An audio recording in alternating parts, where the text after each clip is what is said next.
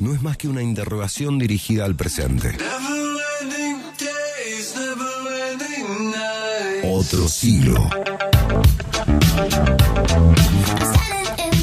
43 minutos pasaron de las 20 horas. Estamos hoy en otro siglo hablando sobre sexualidades y como les habíamos adelantado, vamos a estar conversando con alguien que es especialista en este tema. Estamos hablando de Silvia Aguirre. Ella es licenciada en psicología y sexóloga con perspectiva de género. Además, brinda diferentes cursos y talleres. Bienvenida Silvia a otro siglo.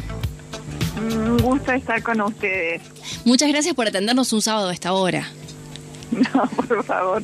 Es, un gran placer. Bueno, Silvia, muchas gracias. Estamos conversando sobre lo que implica las sexualidades en este otro siglo, en el presente, y un poco pensando que desde, desde el 2015 a esta parte se han abierto muchísimas eh, discusiones y se han puesto sobre la mesa temáticas que tienen que ver con la sexualidad más allá de lo genital. Y en este sentido queríamos arrancar la charla preguntándote bueno, ¿qué aspectos conforman la sexualidad más allá de lo genital? Bueno, eh, eso va a depender mucho de, la posición desde la que se hable, ¿no es cierto?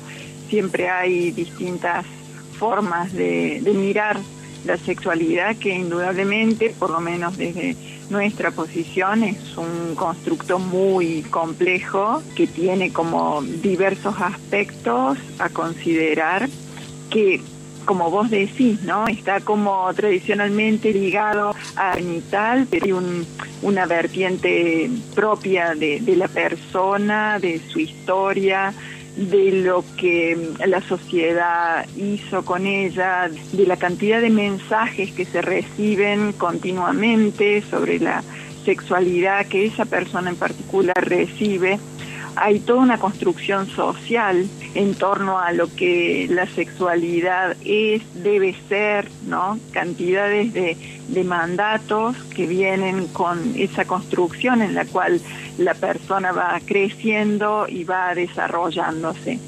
Entonces, la, la, genitalidad o los genitales, una, una parte, por supuesto, de la sexualidad que recibe un influjo constante de lo que la sociedad designa, quiere, puede en ese momento histórico de la persona, de lo que esa persona vaya atravesando históricamente, vaya haciendo la construcción de su propia identidad.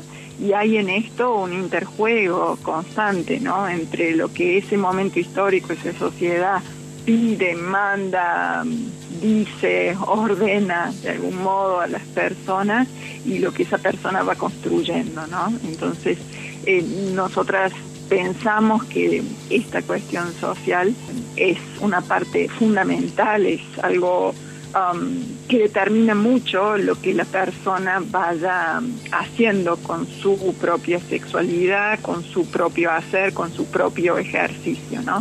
Creemos que esa construcción es que la, la que determina todo lo que es eh, el género, que sería esa, esa construcción cultural que se arma en base a mm, un primer diagnóstico médico que dice es, eh, es un hombre o es una mujer, ¿no? muy binario, en general, por lo menos en este momento histórico en el que estamos todavía sigue siendo así.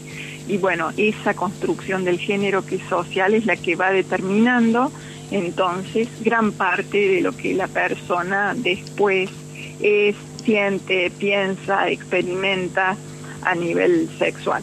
Claro, Silvia, sí, totalmente. ¿Cómo estás, Catalina? Te saluda. Hola, eh, Catalina. En ese sentido quería preguntarte por algo que, bueno, una rama del feminismo de la que se escucha mucho hablar y que, bueno, vos también te reconoces dentro de ella, y es que, ¿qué significa tener una postura prosexo dentro del feminismo? Bueno, eh, a ver, el feminismo es un movimiento muy grande, es un movimiento político que tiene como diversos modos de, de expresión, de sentir, de militar, de luchar. Una de las posibilidades es la que se refiere al feminismo prosexo, que en realidad no es como la vertiente más extendida. eh, nosotras eh, también, por supuesto, que hay variaciones individuales en esto, ¿no? Yo voy a hablar por mí o por allí por el grupo eh, que integro, ¿no? Creemos que, que la sexualidad, que el placer sexual fundamentalmente es un eje central para trabajar, para conseguir mm, parte de las cuestiones que nos parecen importantes. Entonces estamos muy centradas en esa posibilidad de lo que es el placer, en ese desarrollo de lo que es el placer el placer sexual, que ha sido algo como tan vedado, tan negado, ¿no? Durante tanto tiempo. Creemos que es importante trabajar por um, conseguir una, lo que, lo que dice Gail Rubin, de una concepción benigna del sexo, ¿no? Mm. Después de eh, todo lo que se nos ha dicho en contra.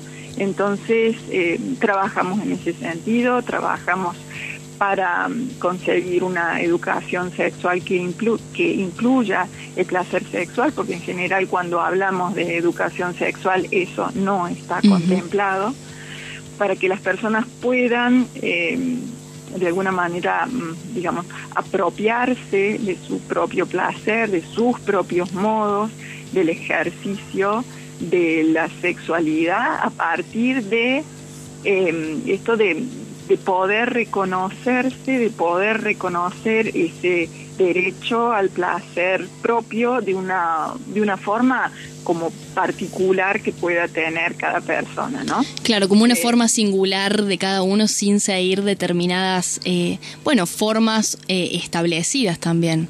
Así, así es. Eh, Rubin también habla de lo que es Em, el círculo mágico de lo que la sociedad dice que es el, aquel sexo que es permitido, ¿no? Que es aquel sexo que es heterosexual, monogámico, reproductivo, ¿no? Y luego de eso eh, empezarían las zonas fuera de ese círculo permitido y allí en mayor o menor medida las personas empezarían a tener algún tipo de dificultad, algún tipo de norma que em, más expresa o no tanto, eh, estaría de alguna manera dificultando el ejercicio de esa sexualidad. Entonces, trabajamos para que esto, de, de estas otras formas posibles de sexualidad, no sean las que están excluidas, las que están fuera, las que están prohibidas, ¿no? Sino, como digo, tratando de buscar esta, esta visión benigna del sexo que quite todo esto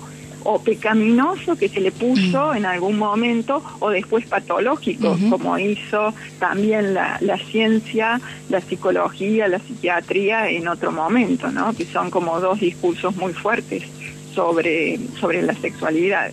Estamos en comunicación con Silvia Aguirre, ella es licenciada en psicología y sexóloga con perspectiva de género. Silvia, también hay una cuestión vinculada a las sexualidades y particularmente a, lo sexual que está como bastante encasillado en lo que tiene que ver con, eh, con la edad, con lo etario. Por un lado, eh, siempre se piensa como en las juventudes como eh, más activas sexualmente y por el otro a las vejeces como totalmente inactivas, ¿no? En ese sentido, eh, dos cosas. La primera, pensar en este fenómeno eh, de hipersexualización, sobre todo en las redes sociales, en eh, adolescentes y preadolescentes. no sé, ¿cómo, ¿cómo lo ves? ¿Cómo lo analizas a eso? A ver, una, una cosa es lo que se muestra también eh, aquello que, tiene que ver con cómo van cambiando los modos de, de permisos y también de presiones sobre la sexualidad de las personas. Y bueno, en esta era digital, digamos, se muestra una, y, también se, de alguna manera se manda que la sexualidad sea de, de, cierta forma, ¿no? Entonces, para las personas más jóvenes, adolescentes o jóvenes, eh, de, a ver, que rondan los, los 20 y un poco más, eh, los mandatos son bastante diferentes a los que fueron en otra época, por lo menos en esta expresión así pública de lo que es la sexualidad. Esa es eh, una cosa, lo que tendríamos que pensar y en todo caso lo que intentamos hacer es hablar más en profundidad con estos jóvenes, estas jóvenes, está pasando a nivel sexual, ¿no? Si eso que muestran como por allí eh, tan, tan evidente, tan marcado, tiene que ver con algún tipo de disfrute propio, de decisión propia, de ganas de contactarse realmente con su propia sexualidad o cómo es que lo están viviendo, ¿no? Eso que se muestra muchas veces, y lo digo por el contacto con, con adolescentes o con jóvenes, más allá de lo que se pueda leer en investigaciones, eh, no tiene que ver con, con la vivencia más íntima que parecen tener estas personas, ¿no? Eh, eh, estas personas adolescentes o jóvenes. Pareciera que hay una distancia como bastante grande, bastante marcada. Por un lado lo que se muestra y por el otro la vivencia más interna eh, de lo que tiene que ver con lo que esa persona va a definir como placentero o como más gozoso para sí misma, ¿no? Allí hay una, una distancia, hay una diferencia sobre la que me parece hay que trabajar. Claro, sí, totalmente. Eh, pienso en este grupo etario, digamos, de la juventud y, mm, bueno, cómo ha aumentado también eh, la recurrencia de los jóvenes en terapia y mm, aprovecho para decir que, bueno, vos también eh, sos parte de varios talleres dictados en la Facultad de Psicología de la UNC. Y en ese sentido apareció un concepto que me llamó la atención y es sobre el que te quiero preguntar, es de qué se trata la terapia sexual con perspectiva de género. Bien, hay una terapia sexual clásica que tiene un enfoque de base positivista, más basado en un modelo médico, ¿no? que es binario, que mm, habla de disfunciones sexuales, que habla de patologías. Y bueno, la, la terapia sexual con perspectiva de género tiene otra, mm, otra posición epistemológica totalmente diferente, porque justamente tratamos de, superar esos binarismos, despatologizamos eh, hablamos en todo caso de lo que son dificultades sexuales que refieren las personas, pero no es que desde nuestro posicionamiento pongamos etiquetas o diagnósticos, ¿no? Claro. Acompañamos en un proceso de descubrimiento de lo que decimos que es el propio Arsamandi de esa persona, trabajamos en lo que tiene que ver con mm, cuestiones vinculadas a saberes sociales extendidos, ¿no? Como es esto de ciertas obligaciones, ciertas presiones para tener un tipo de respuesta sexual específica, ¿no? Que esa respuesta sexual también estaba marcada por esa sexología clásica que decía, bueno, tiene que haber estas partes en la respuesta sexual, tiene que haber deseo, excitación y orgasmo, tiene que haber eh, eh, este tipo de, de conexión, bueno, nosotros lo que hacemos es justamente alejarnos de todo eso y buscar con las personas esta, esta forma particular, singular y única que esa persona va a tener, teniendo en consideración siempre que vivimos y hemos sido formados y seguimos estando en una sociedad mm, heteronormada, ¿no? una sociedad patriarcal que tiene jerarquías, que tiene desigualdades y bueno, tratamos también en nuestro enfoque de llevar este mensaje para contribuir a que ese tipo de, de jerarquías, de exclusiones, bueno, se vayan superando. Recién hablábamos, eh, recién mencionaste la palabra exclusiones y conversábamos sobre el grupo etario de, la juventud y en su en relación con la sexualidad, atravesado por la tecnología, las redes sociales y como una preponderancia ¿no? de, la sexualización. Parece que sucede lo contrario con, eh, con la vejez y la sexualidad, algo que está, que parece estar eh, vedado y excluido justamente. Sí, es realmente así, eso es una de las cosas que, fíjate que eso es desde hace mucho tiempo, ¿no? Y, que permanece y se sostiene, salvo algunas pocas excepciones, algunas pocas voces. El caso, por ejemplo, de la filósofa Esther Díaz. Sí, recién mencionábamos eh, Mujer Nómade. Claro, claro, Mujer Nómade, este, que es una, una película hermosísima sobre su historia y su vida, ¿no? Donde ella se, se expone y se muestra, y se muestra además no solo como algo transgresor en relación a su edad, porque es una mujer que ronda los 80 años, sino con un tipo de ejercicio de la sexualidad muy eh, prohibido para una mujer. que es un tipo de sexualidad fuera del matrimonio, es un tipo de sexualidad intergeneracional, porque ella eh, reconoce su deseo, ¿no? Como de, de varones heterosexual, pero de varones bastante más jóvenes, ¿no? Que eso también son todas cosas que están como muy prohibidas. Pero bueno, Esther Díaz es como un horizonte un faro, pero realmente no es la mayoría, no, no es lo que les ocurre a la mayoría de las mujeres, para las cuales todavía em, este mandato sobre la edad, pero además sobre eso de ser mujer, cae con más peso, eh, con más rudeza y con más castigos en el caso de que la mujer eh, quiera transgredir esos mandatos, ¿no? de todas eh, maneras, para los varones también esto cuenta, digamos, también esta imposibilidad de ejercicio o esta o este no permiso o esta cantidad de objeciones en cuanto a lo que se refiere al ejercicio de la sexualidad de las personas adultas mayores, ¿no? ¿Cómo sigue siendo un tabú para ciertos, bueno, cierto grupo hablar sobre sexualidad y cómo se les exige también a otro grupo, pienso en la emergencia de los colectivos asexuales que, bueno, han surgido piden visibilidad eh, hace poco tiempo, digamos, y que se les exige también entender cómo es posible que alguien sea asexual, digamos, ¿no? Sí, mm, sí, porque justamente es eh, a partir de, este mismo mandato de que em, la sexualidad tiene que ver con la genitalidad y tiene que ser ejercida, pero ejercida por un grupo de personas y de una manera particular.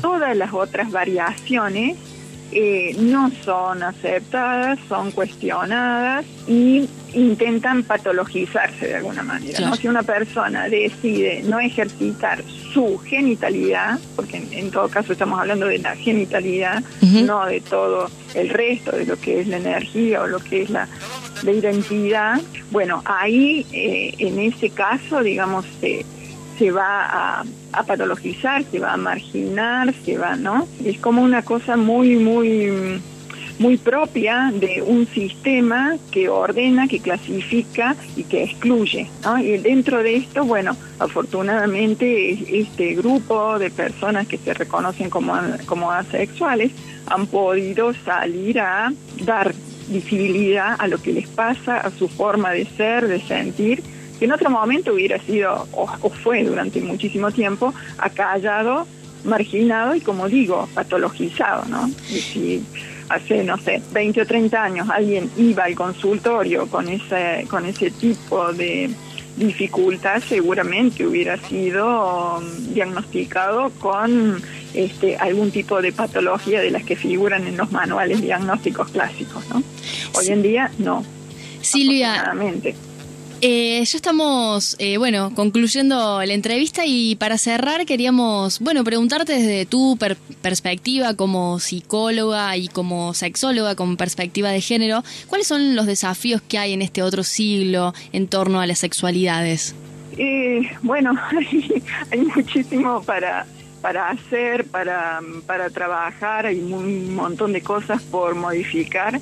A mí me parece que a ver, si, si bien decimos, bueno, hay, una, hay un ejercicio de la sexualidad más libre, yo a eso lo pongo totalmente en tela de juicio, mm. no, no creo que esto sea así. Entonces, por un lado, que la persona pueda realmente reconocer cómo es su propia forma de disfrute, de goce, ese creo que es eh, uno de los desafíos. El otro que me parece muy importante es eh, dejar esta división entre sexo y afecto. Eh, no puede haber división, no hay división entre sexo y afecto. Entonces eso, digamos, ese, ese tipo de, trabajo me parece que hay que hacerlo. Otro que me parece muy importante, por supuesto, es terminar con estas mm, jerarquías, con este sistema patriarcal en sí, o trabajar por lo menos para hacerlo y trabajar mucho en lo que tiene que ver con este miedo, ¿no? Este gran miedo que existe eh, de unos a otros, ¿no? De una mm. persona a otra. Eh, miedo al, al, afecto, miedo al sentir, miedo al comunicarse, al contactarse, al, al experimentar eso que, que se llama amor, ¿no? Yo diría que con eso hay, en realidad, con eso que he dicho hay para varios siglos de trabajo, ¿no? Sí. Silvia, muchísimas gracias por tu tiempo y por compartir aquí en este espacio, en otro siglo, con nosotras y con los oyentes esta conversación. un, un gran gusto y que estén muy bien. Hasta luego. Conversábamos con Silvia Aguirre, licenciada en psicología y sexóloga con perspectiva de género, hablando sobre sexualidades. Lo viejo no terminó de morir y lo nuevo no terminó de nacer. Otro siglo. Escuchamos un tema que creo que originalmente es de Luis Miguel, pero en esta oportunidad lo hace DJ Mami con María Campos.